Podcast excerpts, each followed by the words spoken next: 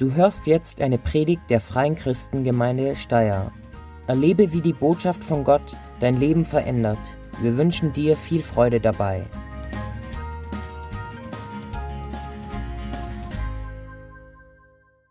Dann wünsche ich euch allen auch einen wunderschönen Sonntagmorgen. Wir haben letzte Woche eine Predigtserie gestartet. Tobi hat die gestartet mit einer wirklich Hammerpredigt. Also ich habe viele Leute gehört danach, die gesagt haben, wenn man es nicht gehört hat, unbedingt auf YouTube nachhorchen. Also wenn ihr die versäumt habt, horcht euch an. Es geht um Leben mit Vision, das ist die Serie und das war der Auftakt, also das Fundament für alles, was jetzt in diesen Wochen kommt. Ähm, und da möchte ich heute weitermachen und zwar ist mein Thema äh, Gottes Liebessprache. Ich weiß nicht, wer von euch schon mal von den fünf Sprachen der Liebe gehört hat. All die, die bei uns in Ehevorbereitung waren, sollten zumindest mal drüber gehört haben. Ähm, die fünf Sprachen der Liebe ist von einem Pastor und äh, Psychologen und so weiter geschrieben und ist seit Jahren, also wirklich seit Jahren, wenn du unter Eheratgeber suchst auf Amazon, immer Nummer eins. Und das mit gutem Grund. Ähm, der Autor schreibt in dem Buch, dass so wie ein Auto einen Tank hat und dieses, dieser Tank muss etwas gefüllt sein, damit das Auto läuft, haben auch wir Menschen einen Tank, einen Liebestank. Und der muss gefüllt sein, damit es uns gut geht. So wie Autos verschiedene Treibstoffe haben, die von Benzin, Diesel, Erdgas, Strom, äh, Solar, äh, haben auch Menschen an verschiedenen Treibstoff ungefähr, kann man das sagen. Und zwar, er schreibt, sagt dann, es ist eine Liebesprache. Und da hat man eine Muttersprache, die versteht man gut und die spricht man gut. Und die anderen vier sind Fremdsprachen für einen. Die kann man ein bisschen verstehen oder gar nicht verstehen, je nachdem. Aber eigentlich gut geht es einem nur in der einen Liebessprache, die seine Muttersprache ist. Und das ist bei jedem anders. Das ist angeboren, da kann man nichts machen. Ähm, Genau, und es ist nicht, eine ist besser oder eine ist schlechter. Um das praktischer zu machen, Tobi und ich haben jetzt nach 15 Jahren Ehe halbwegs herausgefunden, was unsere Muttersprache ist. Tobis Muttersprache ist Lob und Anerkennung. Also er fühlt sich geliebt, wenn er gelobt und anerkannt wird. Diesen Montag hat Tobi beschlossen, er wird Pizza backen für unsere Familie. Und er hat zu Weihnachten schon einen Pizzastein gekriegt um die Pizza unten knuspriger zu machen, hat am Sonntagabend begonnen, den Pizzateig zu machen, 20 Minuten geknetet und dann ist er Stunden gerastet. Und, ähm, ja, das dauert so lange. Also er hat sich damit beschäftigt, irgendein Rezept im Internet gefunden, hat dann die Pizza gemacht. Das war dann gar nicht so einfach, den Tag auseinanderzukriegen, weil der so gut zusammenhaltet. Dann war es im Ofen und hat er gesagt, schaut mal, was für Blasen das macht. Wie beim Piz in der Pizzeria. Ja, er war voll begeistert und präsentiert voller Vorfreude die Pizza den Kindern. Und der erste Kommentar war, Papa, die schmeckt nicht, da ist so viel Müll unten oben. Das war ein Stich in sein Herz. Wie kann seine geliebte Tochter so herzlos sein und das einfach sagen, nachdem er das so lang gemacht hat? Wir haben dann versucht, unten Mehl runterzukratzen von Pizzateig, ja, und dann war die Pizza wieder gut. Sie haben ihm Papa gelobt und die Welt war wieder ein besserer Ort. Meine Muttersprache ist nicht Lob und Anerkennung manchmal, wenn mir jemand irgendwas Nettes sagt, ich weiß immer nicht, wie ich reagieren soll. Ähm, und was, das hat zur Folge, dass ich auch nicht das Bedürfnis unbedingt habe, meinen Mann zu loben und Anerkennung zu geben. Und wenn ich das dann nicht mache, singt sein Liebespegel. Jetzt bemühe ich mich immer, wenn man auffällt, er hat irgendwas gemacht oder sonst, ihm das zu sagen. Ähm, meine Liebessprache ist Zweisamkeit. Quality Time, sagt man auf Englisch. Also ich will, dass der Tobi mit mir da sitzt und wir schön lang gemeinsam reden. Tobi wird sich denken, warum müssen wir so lange reden? Ich habe eh gesagt, dass ich die toll finde, könnte man das nicht abkürzen? Nein, kann man nicht. Weil, nur weil er mir sagt, dass er mich toll findet oder mir irgendein äh, T-Shirt gut steht, fühle ich mich nicht geliebt, auch wenn es bei ihm so ist. Und so kann ich nicht von ihm verlangen, hey, wenn wir zu zweit da sitzen, reicht doch, du kannst dich geliebt fühlen, wenn wir reden, muss ich dich noch loben. Und er kann nicht sagen, hey, ich habe dich eh gelobt, das mit dem ganz, die ganze Umeinanderrederei, da können wir abkürzen. Na, jeder muss lernen, die Sprache des Partners zu sprechen, damit sich der geliebt fühlt. Die weiteren Sprache sind Geschenke, also kleine Aufmerksamkeiten, die von Herzen kommen. Es muss nicht groß sein, selber gepflückter Blumenstrauß, eine Tafel Schokolade, ähm, bei den Männern weiß ich nicht, ein neues Taschenmesser oder so. Ähm, keine Ahnung, einen neuen Bierflaschenöffner oder weiß ich nicht. Ähm, wenn dein Partner diese Sprache spricht und du nicht, kann es für dich echt mühsam sein, weil es da immer wieder überlegen sollst, hey, was kann ich ihm jetzt schenken, dass es mir Freude macht. Aber es ist es wert. Finde raus, was ist die Liebessprache deines Partners und lerne die auch regelmäßig zu sprechen, damit der Dank gefüllt bleibt, weil dann wird auch die Beziehung, die Ehe glücklicher sein. Die vierte Liebessprache ist Hilfsbereitschaft. Das sind ja, Leute, die diese Sprache sprechen, die helfen gerne anderen. Für sie ist dieser Liebesdienst und gleichzeitig wünschen sie sich aber auch, dass andere ihnen helfen und ihnen so sagen, ähm, du bist mir wertvoll, du bist mir wichtig, ich liebe dich. Und die fünfte Sprache ist Zärtlichkeit, die ist manchmal ein bisschen verwirrend. Ähm, da geht es um ja, körperliche Nähe, eine Umarmung, Händchen halten, kuscheln, äh, Sex haben. Jetzt denken Sie vielleicht manche Männer, ja, das ist dann eh für uns alle die Liebessprache. Ähm, Im Buch schreibt der Autor, na, also wenn das deine Liebessprache ist, dann fühlt es deinen Dank. Wenn es aber nicht deine Liebessprache ist, dann hast du erst Lust auf Zärtlichkeit, auf Nähe, wenn der Dank gefüllt ist. Aber ja, wenn euch das verwirrend erscheint, kauft euch das Buch, lest es. Es ist echt wert, das zu lesen. Ich will nämlich nicht zu lang darauf eingehen, weil heute geht es ja nicht um unsere Liebessprachen, sondern um Gottes Liebessprache.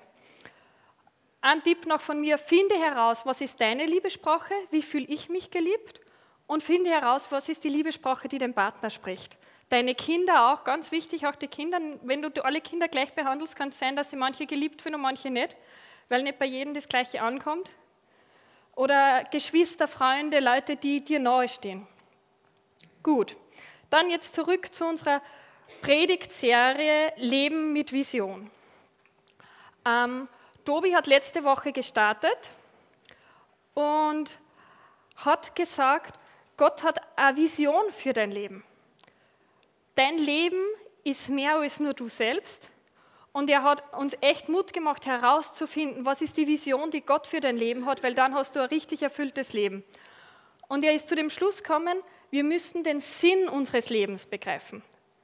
Und hat kurz zusammengefasst, wenn ich falsch liege, mein Mann kann mich dann korrigieren. Ähm, er hat kurz zusammengefasst und gesagt, der Sinn unseres Lebens ist, Gott zu lieben und zu ehren in guten wie in schlechten Tagen. Gott zu lieben und zu ehren in guten wie in schlechten Tagen. Und da setzt jetzt heute meine Predigt an. Wenn wir Gott lieben und ehren sollen, ist die Frage, was ist die Liebessprache, die Gott eigentlich wünscht, dass wir mit ihm sprechen? Und wenn ich da jetzt also reinfrage, ist das vielleicht ein spannendes Thema. Wir würden wahrscheinlich einige verschiedene Antworten hören, wenn ihr raten müsstet, was Gottes Liebessprache ist. Ich habe jetzt fünf Bibelverse mitgenommen und wenn wir die durchlesen, sollte eigentlich ziemlich eindeutig sein, welche Sprache Gott wünscht, dass wir mit ihm kommunizieren. Und zwar, ich lese das einfach vor. Wenn ihr mich liebt, werdet ihr meine Gebote halten.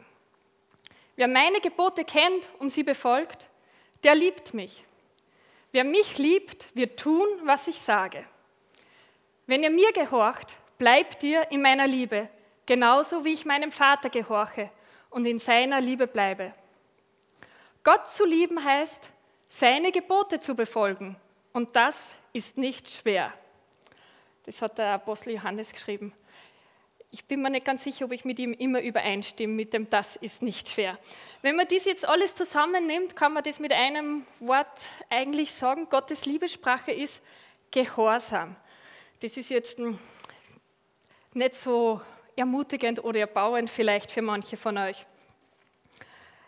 Das bedeutet jetzt, wenn Gottes Liebessprache Gehorsam ist, kann ich hier im Lobpreis stehen und die schönsten Liebeslieder zu Gott singen.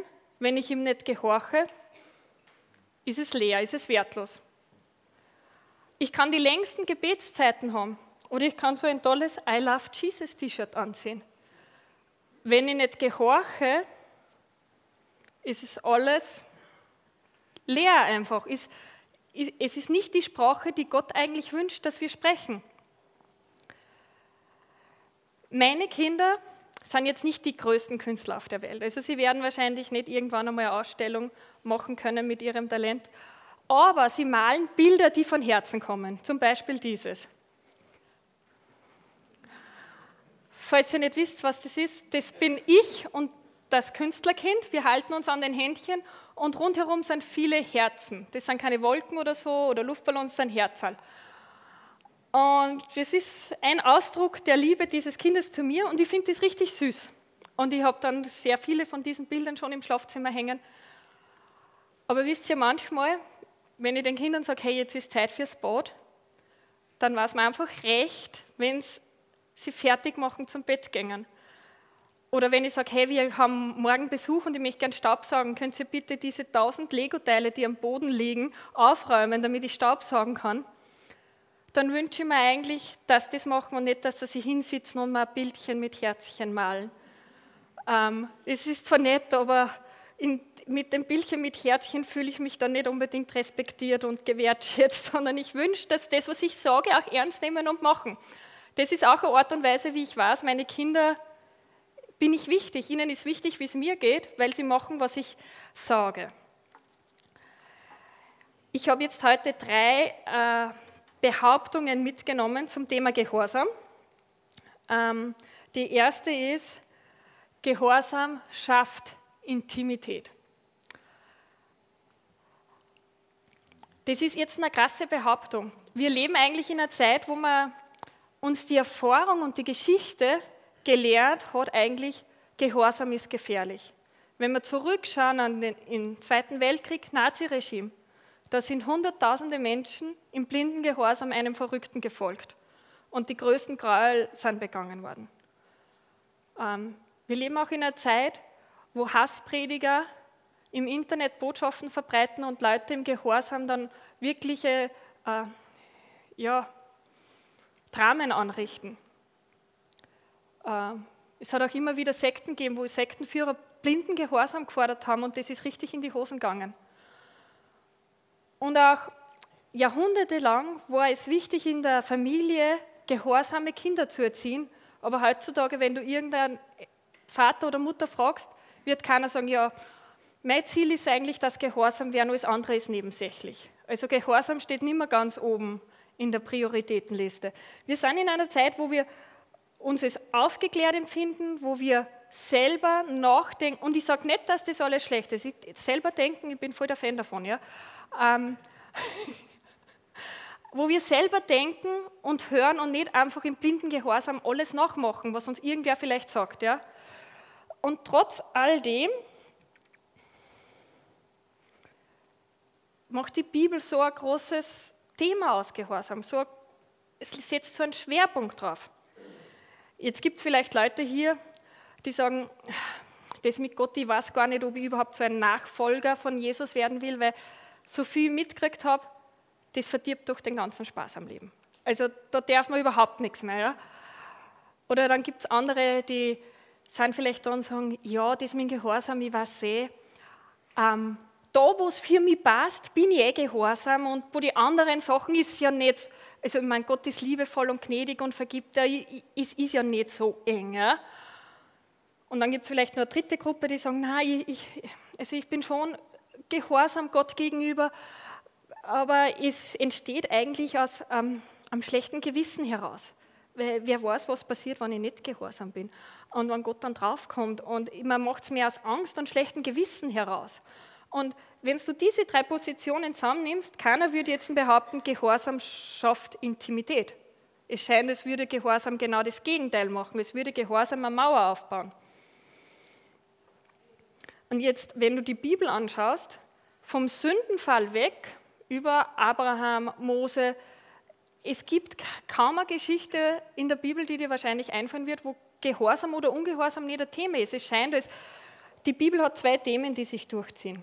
Das eine ist die bedingungslose Liebe Gottes, der sich so ausstreckt nach Menschen, aber gleichzeitig auch äh, Gott, der als Antwort auf diese bedingungslose Liebe bedingungslosen Gehorsam erwartet. Und das ist irgendwie krass. Das ist jetzt nicht ein, ein populäres Thema, mit dem man da äh, viel äh, Daumen hoch kriegt im Internet. Ja.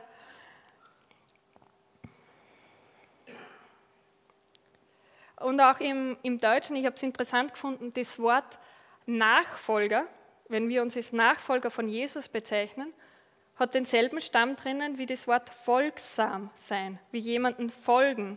Und ich glaube, es hängt ganz viel auch wirklich zusammen. Wenn ich ein Nachfolger bin, dann folge ich auch dessen, dem, was dieser für Pläne hat für mein Leben. Und ich glaube, dass der Unterschied ist, wie Gehorsam Intimität schaffen kann, ist, ähm, dass es Gott nicht äh, darum geht, dass wir Gehorsam aus einem schlechten Gewissen heraus machen oder aus einem Druck und einem Zwang, sondern zuerst steht Gott da und streckt die Hand aus und sagt, vertrau mir. Das ist der Anfang und nicht Gehorsam. Und wenn man diese Hand annimmt und sagt, okay Gott, ich gehe diesen Schritt, ich beginne dir zu vertrauen, ich lerne dich kennen und ich lerne das Wesen Gottes kennen und diese Liebe, Güte, Gnade, die Vergebung, die immer wieder neu da ist. Und dann beginne ich daraus ein Gehorsam zu entwickeln und merke, wie dieses, äh, dieser Gehorsam, weil ich im Plan Gottes für mein Leben bin, einen Segen auf mein Leben bringt. Und dieser Segen wiederum bewirkt, dass ich Gott besser kennenlerne. Und das bewirkt wieder, dass ich äh, mehr gehorsam sein möchte, weil ich einfach sehe, was für Positives das für mein Leben hat. Und ich glaube, wenn das der Ausgang ist, wenn Vertrauen der Ausgang ist, dann wird das Intimität schaffen, immer mehr und mehr, weil wir Gott besser kennenlernen und kennenlernen, was für gute Pläne hat, dass er ein Leben mit Vision für uns vorbereitet hat und nicht ein Leben, um den Spaß von uns zu verderben. Die zweite Behauptung, ach ja, übrigens, für die Leute, die gerne Kreuzworträtsel lesen, am Infozettel hinten sind da Felder zum Ausfüllen. Nur für die, die das wollen, die anderen, entspannt euch, sitzt da und horcht zu. Ähm, die zweite Behauptung von mir ist, Gehorsam bringt Freiheit. Und das klingt jetzt äh, ein bisschen paradox. Und dazu möchte ich einen Text vorlesen, äh, den Jesus in der Bergpredigt gesprochen hat. In Matthäus 7 finden wir das. Matthäus 7 ab Vers 24. Also Jesus hat sehr oft begonnen mit, wer auf mich hört und danach handelt. Sehr oft sagt Jesus das, also wer gehorsam ist. Und auch hier dieser Text beginnt mit, wer auf mich hört und danach handelt, ist klug wie ein Mann, der sein Haus auf massiven Felsen baut. Auch wenn der Regen in Sturzbächen vom Himmel rauscht, das Wasser über die Ufer tritt und die Stürme an diesem Haus rütteln, wird es nicht einstürzen, weil es auf Fels gebaut ist. Doch wer auf mich hört und nicht danach handelt, ist ein Dummkopf. Ist ziemlich frech, der Jesus da. Er ist wie ein Mann, der ein Haus auf Sand baut. Wenn der Regen und das Hochwasser kommen und die Stürme an diesem Haus rütteln, wird es mit Getöse einstürzen. Ein Haus zu bauen und auf Felsen zu bauen, ähm, ist mühsam. Auf Felsen zu bauen ist mehr Arbeit, es kostet mehr. Wenn man sich an die Bauvorschriften hält, schränkt einen das ein. Man kann nicht alles bauen, dann heißt es, da braucht man eine tragende Wand oder sonstiges. Ich habe noch nicht ein Haus gebaut, aber das habe ich mir sagen lassen. Wir wollen jetzt ein altes Haus, äh, wo wir wohnen, vielleicht ein bisschen was um. Ja, das ist eine tragende Wand, das ist jetzt schwieriger dann. Ähm, es ist mühsam und es schränkt einen eigentlich ein in dem, was man vielleicht machen möchte. Wenn man sein Haus sagt, man baut es auf Sand und man kümmert sich um die ganzen Bauvorschriften nicht und macht so, wie man will, dann hat man vielleicht sehr viel Freiheit beim Bauen. Es ist billiger, man ist schneller fertig. Aber so wie ein Haus irgendwann einmal dem Unwetter ausgesetzt ist, ist auch unser Leben. Irgendwann kommen die Stürme. Und es ist vielleicht am Anfang, schränkt es einen ein, es ist mühsam, es ist mehr Arbeit, es macht vielleicht am Anfang auch nicht so Spaß, das Haus auf Felsen zu bauen. Aber wenn dann die Stürme im Leben kommen und man steht in Sicherheit auf einem festen Fundament, dann weiß man, ich kann in Freiheit mein Leben leben, weil ich hab, muss nicht dauernd zittern, dass das Kartenhaus, das ich mir aufgebaut habe, einbricht, sobald einmal ein Wind kommt. Und ich glaube, dass dies sehr viel Freiheit im Leben gibt, weil ich weiß, ich kann mich darauf verlassen, mein Fundament hält und es wird nicht gleich alles einstürzen, wenn einmal ein Wind, ein Sturm, ein Unwetter kommt. Man kann das vielleicht auch vergleichen mit äh, Ehe. Ähm, sind wir schon heute so im Eheseminar drinnen. Ähm, das ist mein Ehering. Als Tobi mir den vor 15,5 Jahren angesteckt hat, hat er gesagt, mit diesem Ring verspreche ich dir meine endlose Liebe.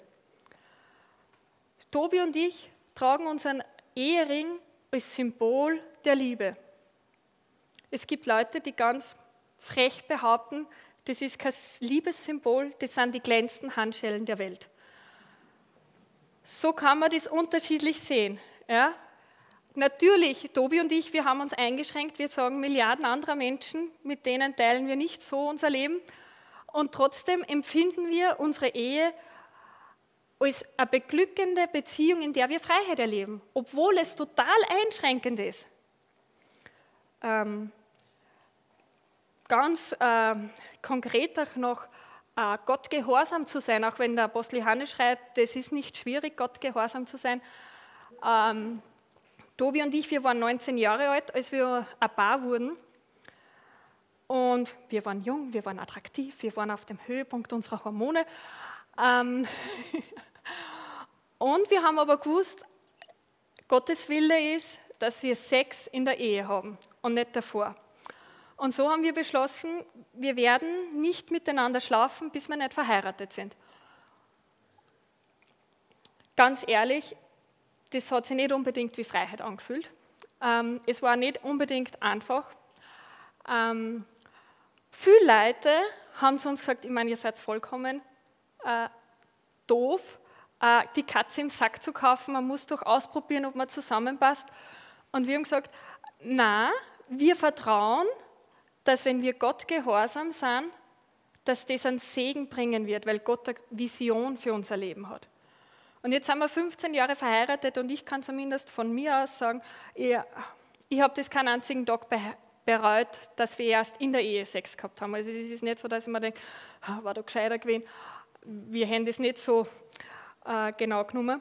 Ähm, was ich auch nicht bereue, ist, ich habe vor dem Tobi zwei andere Freunde gehabt und ich bereue nicht, dass ich mit denen nicht intim worden bin. Ich habe nicht das Gefühl, dass ich da groß was versammelt habe. Ähm, ich, ich muss sagen, ich erlebe jetzt in der Ehe ähm, unsere Sexualität als ja, beglückend und ich glaube, durch dieses Warten, was wir gehabt haben, haben wir gelernt, das als kostbares Geschenk wertzuschätzen, weil es nicht von Anfang an da war. Und deswegen räumen wir ihm auch bewusst einen Platz ein. Und es ist nicht was, was selbstverständlich ist. Aber fertig mit dem Thema für all die, die das unbehaglich finden. Gehorsam bringt Freiheit, auch wenn es am Anfang vielleicht nicht so ausschaut. Jesus hat eine Vision für dein Leben, einen guten Plan. Und Jesus ist am Kreuz gestorben für unsere Sünden, das hören wir immer wieder. Aber er ist nicht nur am Kreuz gestorben für unsere Sünden, sondern er ist am Kreuz gestorben, damit wir in dieses Leben reinkommen, das er für uns hat. Aber dieses Leben mit Vision, das werden wir nur haben, wenn wir auch in seinen Plänen unterwegs sind. Wenn wir ihm folgen und ihm gehorsam sind. Wenn wir lernen, ihm zu vertrauen und dann sagen, ja, ich vertraue dir, dass du einen guten Plan für mein Leben hast. Meine dritte Behauptung zum Thema Gehorsam ist, Gehorsam schenkt Leben. Und da möchte ich zum Einstieg ein kurzes Video anschauen. Das ist ein Ausschnitt aus einer Predigt von Leo Bigger. Leo Bigger ist Pastor vom ICF Zürich, ist eine große Gemeinde, also sehr guter Prediger und Sprecher. Und er erzählt da eine Begebenheit aus seinem Leben und die ist so stark und die möchte ich, dass wir uns kurz gemeinsam anschauen. Ich war dieses Sommer in Scottsdale in Phoenix, Arizona. Und nach dem Gottesdienst kommt eine Familie auf mich zu und hat mich umarmt. Also ich habe sie nicht gefragt, ob sie darf. Sie haben es einfach gemacht. Ja, ja. Nennt man dann auch eben auch ein bisschen, habe mich umarmt. Und dann hat der Mann angefangen zu weinen. Und hat gesagt, Leo, hast du gewusst, vor einem Jahr hast du bei uns in Scottsdale eine Predigt gehalten über den Heiligen Geist. Und diese Predigt hat mein Leben gerettet. Da habe ich gesagt, ja, was habe ich dann gepredigt? Weil ich wollte nachfragen, ob Leute auch das hören, was ich predige. Manchmal hören Leute Dinge, die habe ich gar nicht gesagt. Und dann sagt er, du hast gepredigt. Der Heilige Geist ist wie ein Blitzgedanke. Du bist hier und hast einen Blitzgedanken aus dem Himmel, ein Gedanke. Und dieser Gedanke ist genau zehn Sekunden. Zehn Sekunden ist dieser Blitzgedanke. Und nach diesen zehn Sekunden bist du noch immer hier, aber der Blitzgedanke geht wieder weg. Und man hat drei Gedanken, aber ich habe keine Lust, das zu machen. Und es macht schon gar keinen Sinn. Das hast du gepredigt. Und du hast gesagt, wenn du einen Blitzgedanken hast, stopp und höre. Ich gesagt, ja gut, äh, das habe ich wirklich gesagt. Was ist dann geschehen? Sagt, ich bin Privatpilot, fliege Profis im Basketball und Baseball um die Welt. Und dann war ich mit einer Gruppe unterwegs. Die hatten dann ihr Spiel gehabt und ich musste warten. Und dann wurde das Flugzeug wieder aufgetankt für den Rückflug. Und dann habe ich alles gecheckt im Cockpit und alles war okay. Und dann ging ich auf die Startbahn und ich bekam eine Freigabe, um zu starten. Und in dem Moment habe ich einen Blitzgedanke. Es wurde falsch getankt. Und ich habe gedacht, nee, das ist ja ein Profi-Flughafen. Es steht ja noch angeschrieben, wie beim Auto, Diesel oder, oder nicht Diesel. Ist unmöglich. Und by the way, wir waren alle schon müde. Wir wollten nach Hause gehen. Es ist doch nicht möglich. Und dann plötzlich habe ich mich erinnert, aha, es macht keinen Sinn und ich habe keine Lust und ein Aber. Und dann bin ich auf das Startbahn gefahren und ich wollte Gas geben und wieder, stopp! Es wurde falsch getankt. Und dann habe ich mich an deine Predigt erinnert. Zehn Sekunden entscheiden zwischen Wunder oder Tod. Habe ich mir gedacht, Scheiße. Was ist, wenn ich umdrehe und sie haben richtig getankt? Dann war ich der Pilot. Und er sagt, du hast gesagt, lieber einen Fehler zu machen, als einfach nicht zu glauben. Dann habe ich im Tower gesagt, Tower, Tower, Tower. Es gibt ein Problem am Flugzeug, bin umgedreht und alle haben gewollt, warum? Und ich sagte, ich habe das Gefühl. Sag mal deinem Chef, ich habe das Gefühl. God bless you dann, ja. Und ich bin umgedreht und ich ging raus und habe gefragt, mit was habt ihr das Flugzeug getankt? Und dann stand ich da, habe gezittert, weil sie haben das Falsche reingelassen. Wäre ich mit diesem Sprit geflogen, nach 15 Minuten wären wir abgestürzt, tot für immer. Und was ich euch mit dem jetzt sagen möchte, ist, der Heilige Geist ist nicht einfach ein Gefühl. Er wurde herbeigerufen in dein Leben. Und er spricht zu uns oft in diesen zehn Sekunden. Es mag nichts Neues für dich sein. Aber liebe Frauen und Männer, diese zehn Sekunden hast du jeden Tag eins bis zweimal. Du hast einen Blitzgedanken, das Aber, die Lust und die Logik widerspricht dem.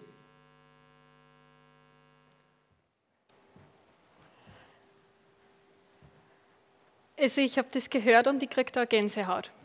Und ich glaube, äh, ganz fest daran, dass Gehorsam Leben schenkt.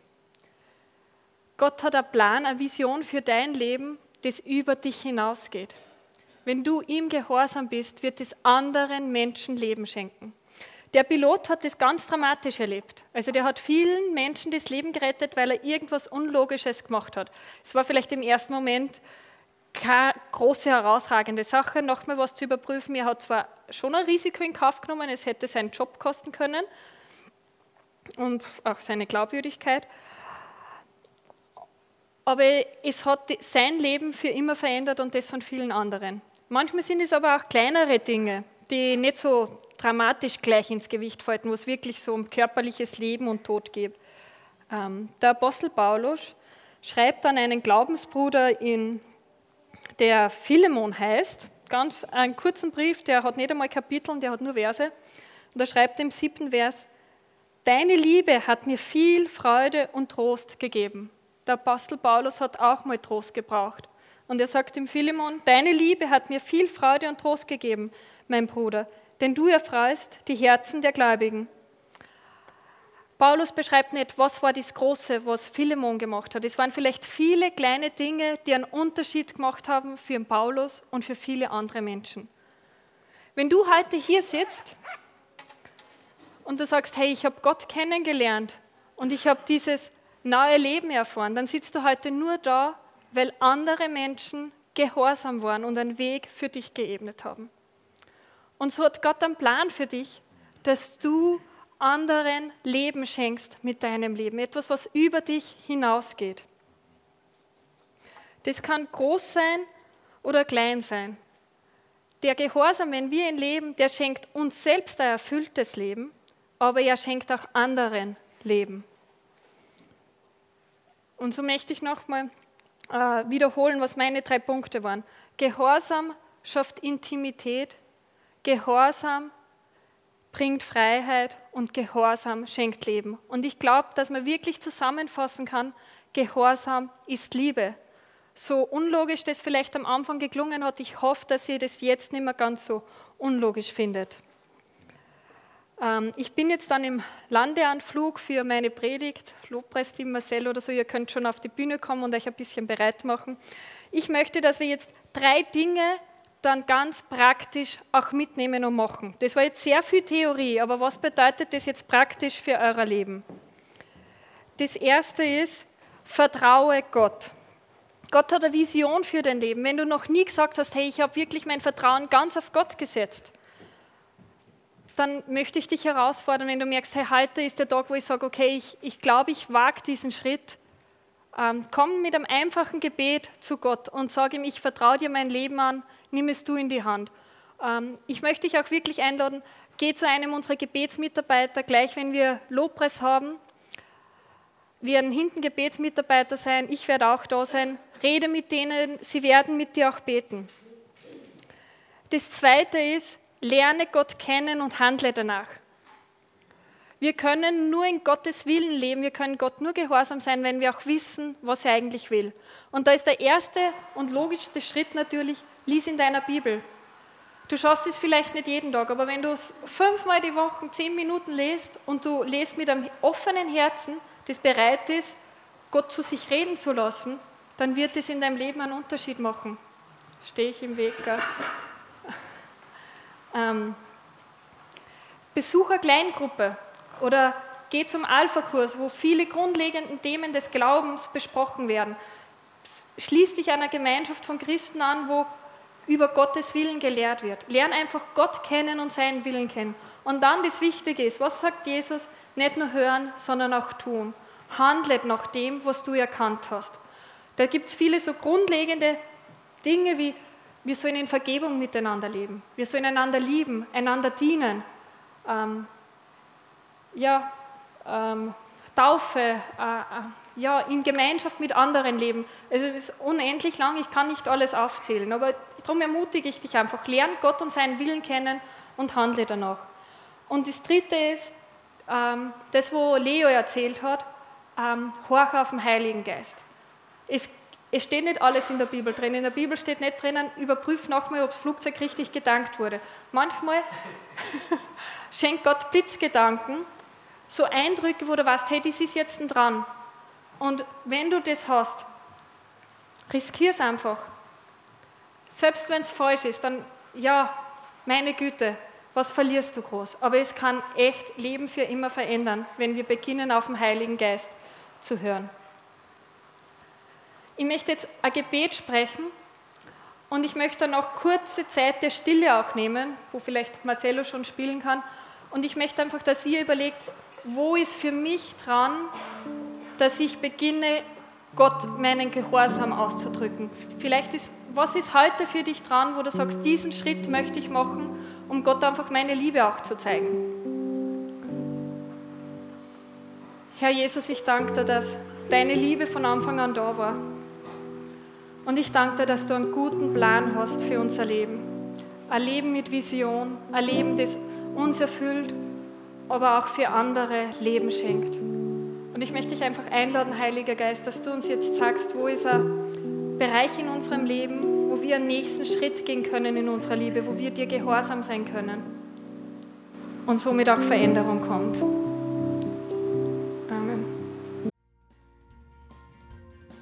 Wir danken dir fürs Zuhören und hoffen, dass dir diese Predigt weitergeholfen hat.